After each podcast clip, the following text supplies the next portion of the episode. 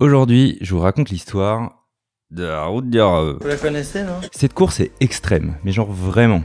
Vous allez voir comme les skippers qui s'y lancent sont des surhommes. Elle est tellement extrême qu'en 2002, plus de la moitié des concurrents a abandonné. Ça fait quand même 30 bateaux qui n'ont pas été jusqu'au bout de cette transatlantique. Et ça dure depuis longtemps. Elle a été créée en 78 entre Saint-Malo et Pointe-à-Pitre pour mettre une petite fessée aux Anglais. En fait, nous les Français, on a besoin de faire différent et on a créé la route de la liberté. Je vous explique. L'histoire part d'un déj à Paris entre Bernard Haas, qui est dans le Rhum, la boisson, et Florent de Kersozon, le frère d'Olivier. Bernard, il est un peu en galère. Le business marchait bien, il a racheté des terrains pour planter plus de sucre, et il distille comme un fou et se retrouve avec trop de stock. Arrivé au dessert, ils ont l'idée. L'idée. Ils trouvent une cabine téléphonique et ils montent l'épreuve avec Michel et Thévenon. Pourquoi Michel? Parce qu'il a une expérience dans le sponsoring de la course large. Bon mais alors pourquoi la route de la liberté? En fait, leur but, c'était de cancel la star. Alors, la star, c'est pas un acteur de cinéma. La star, c'est la transat des Anglais. Ça veut dire Single-Handed Transatlantic Race. En gaulois, une transatlantique en solitaire. Ce que nos amis trouvent naze sur la transat anglaise, c'est qu'elle n'est pas assez permissive sur la conception des bateaux. À l'époque, la Star voulait limiter les budgets indécents et les bateaux hors normes.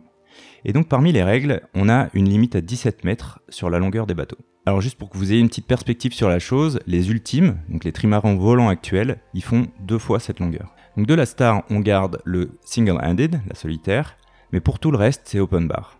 Open bar, la, route du Rhum. Donc transat sur une, deux ou trois coques, taille qu'on veut, et possibilité d'investir 10 millions dans le bateau si on veut. c'est le prix estimé de la construction d'un ultime, hors taxe, hors entretien, hors budget de communication. Et pour vous dire à quel point c'est une course de barjo, en 82, donc à une époque où on mettait plus un mois qu'une semaine à traverser, on a Guy Delage qui décide de se la jouer exotique. Il se fabrique son bateau, 22 mètres, avec une coque et un flotteur d'équilibrage. Bon, pour que vous ayez une vue de la chose, c'est donc un kayak de 20 mètres avec des voiles, il lui met un bras de 20 mètres en transversal, un flotteur au bout pour éviter que ça agite. Le truc c'est un bateau de pêche polynésien mais en 10 fois plus grand. Et quand on voit les photos, il n'y a pas besoin d'être un ingénieur pour douter de la solidité du système, ça n'a pas loupé, il se plie dès le départ comme une tapette à souris. Il aurait dit à ses potes avant de partir, les gars vous allez voir, je vais plier le game. On dira ce qu'on veut, ça montre quand même l'innovation débridée déclenchée par cette absence de règles, et personnellement je trouve que c'est plutôt une bonne chose. Malheureusement ça va pas durer, et ces règles vont être de plus en plus présentes au fil du temps, au point que Francis Joyon sera obligé de saboter son bateau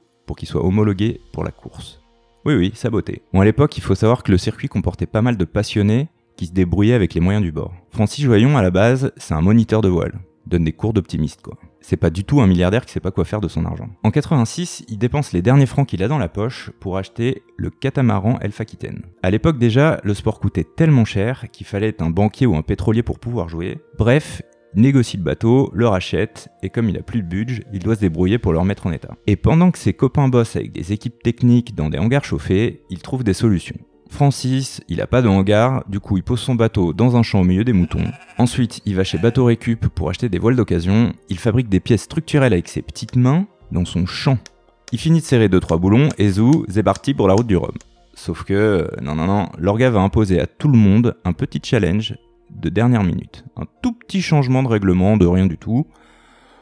L'orga décide que le no limit a assez duré, du coup, limitation de la taille des bateaux à 60 pieds, soit 18 mètres pour l'édition 1990. Sauf qu'ils n'ont pas prévenu 8 ans en avance. Genre, la sentence, elle tombe d'un coup. Francis, il faut pas oublier qu'il s'est caillé tout l'hiver à bricoler à ciel ouvert dans son champ.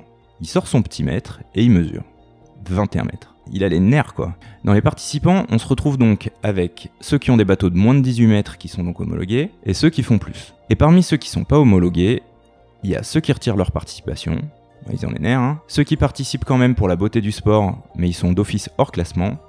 Et la troisième catégorie, c'est Francis. Francis, il repense à ses heures à bricoler sous le crachin breton, il va dans sa grange, sort un bidon d'essence, fait le plein de la tronçonneuse. Et là, il ampute 3 mètres de ses coques et bouche les trous avec ce qu'il peut. C'est véridique. Pour que vous vous rendiez compte de jusqu'où va la détermination de Francis, il se voit imposer de se qualifier pour la course dans une mer qui envoie 40 nœuds de vent, il le fait sans broncher, et il va finir la course avec un bateau qui prend l'eau et une fatigue qui lui donne des hallucinations. On retient sa remarque qui en dit long sur l'esprit de l'époque, c'était pas comme les bateaux d'aujourd'hui, entre carbone et technique aéronautique. Nous, c'était de la technique aéronautique mise en œuvre par des maçons. Là, on est dans un truc de malade, quoi. Je pense qu'on n'est pas dans le raisonnable. Une autre époque. Respect, monsieur Joyon. Cette règle de taille finira par être abolie puisque les ultimes de 30 mètres prennent le départ de nos jours. Un mot sur ces monstres, 30 mètres, on dit ça comme ça, mais c'est la hauteur d'un immeuble de 10 étages. Faites une pause sur la vidéo, trouvez un immeuble de 10 étages, regardez en haut, regardez en bas. Voilà, vous avez la taille d'un ultime. Et le Rhum, c'est pas que des aventuriers, c'est aussi des aventurières. Et croyez-moi, elles font passer Lara Croft pour une joueuse de flûte. Florence Artaud, par exemple, gagne la course en 1990. C'est pas pour rien qu'on l'appelle la petite fiancée de l'Atlantique. Et elle bat le record de l'épreuve au passage, euh, en deux semaines pile. Hélène MacArthur, deuxième du Vendée Globe 2001, à l'âge où moi je faisais des stages à la défense, 24 ans, elle remporte la course en 2002 et bat le record en catégorie IMOCA. Et la plus héroïne de toutes à mes yeux, parce que je vous rappelle qu'on est sur une chaîne qui lève des fonds contre le cancer des enfants, il y a un petit lien en description, Anne Cazeneuve est malade lorsqu'elle s'inscrit pour sa cinquième participation à la route du Rhum.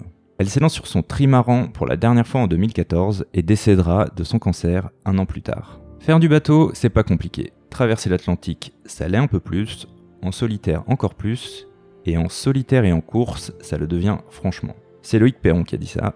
6500 km à vol d'oiseau, un record à 23 jours en 1978, ça fait 6,5 nœuds de moyenne, soit 12 km/h, et plus de 3 fois plus vite pour le record actuel, 7 jours, plus de 20 nœuds, ça fait 38 km/h de moyenne, à la force du vent. Ça veut dire que Francis Joyon, rebonjour toi, qui a le record, il finit la course en 2018, et le temps que le premier de 1978 arrive, il a le temps de se poser 15 jours sur un transat au Club Med de la Guadeloupe. Je vais prendre un petit punch et puis je vais retourner faire une sieste moi. Qui dit plus vite dit moins de journées à peu dormir, mais le niveau de concentration doit certainement plus que tripler. Petit fait marrant, lors de la première édition, donc 78, un monocoque s'est fait voler la victoire au dernier moment. Mike Birch et son trimaran jaune lui fait l'intérieur et lui colle 98 secondes, 98 secondes après 23 jours de course. La route du Rhum, c'est parfois galère, parfois tragique, et c'est ce qui en fait une course mythique. Galère par la fatigue par exemple, Alex Thompson, 2018, est tellement crevé qu'il n'entend pas son réveil de bord sonner. Alors pour ceux qui sont jamais montés sur un bateau de course, le réveil c'est pas la sonnerie du téléphone.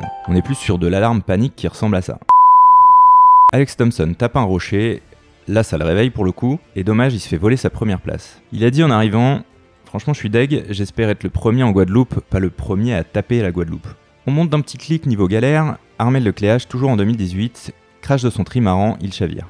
Un peu de contexte, on parle pas d'une sortie en Obi 16 au Sable. Là, on n'a pas de je fais coucou au Zodiac de sécurité et je l'attends tranquillement dans une eau à 20 degrés. On est plus sur un bateau retourné au milieu de la mer, loin des 50 mètres de la zone de baignade. Imaginez-vous à 130 sur l'autoroute, vous perdez vos deux roues avant d'un coup, c'est comme ça qu'Armel décrit l'accident. Ce type c'est un surhomme, il plonge à l'intérieur de sa cabine, chope une radio. Ouais, moi ça va, mais le bateau il va avoir besoin d'un petit coup de peinture là. Vous pouvez venir me chercher? Et puis la route du Rhum, c'est aussi des événements vraiment tragiques. Il y en a eu beaucoup, pour que l'épisode ne devienne pas trop glauque, je vais vous parler uniquement de la galère d'Alain Collat lors de la première édition. On perd toute trace de lui un 17 décembre, de gros moyens de recherche sont mis en place, et plus d'un mois plus tard, le 27 décembre, le ministère de la Défense prend la décision d'arrêter les recherches. Et comme Alain c'est une légende, bah, il se passe un peu la même chose que pour Elvis Presley, les rumeurs populaires racontent qu'il se serait retiré sur une île déserte pour fuir une dette monumentale qu'il avait sur les épaules pour financer ses projets de voile. Alain Chamfort et Serge Gainsbourg en ont composé une chanson mémorable, c'est triste, on n'a pas revu Manureva, le bateau qui dériva et qui jamais n'arriva là-bas. Voilà, c'est tout pour moi. Si vous avez aimé cette vidéo, vous pouvez laisser un euro pour la recherche du cancer des enfants. Lien en description. Et si cet épisode vous a plu, vous allez adorer celui qui s'affiche à l'écran.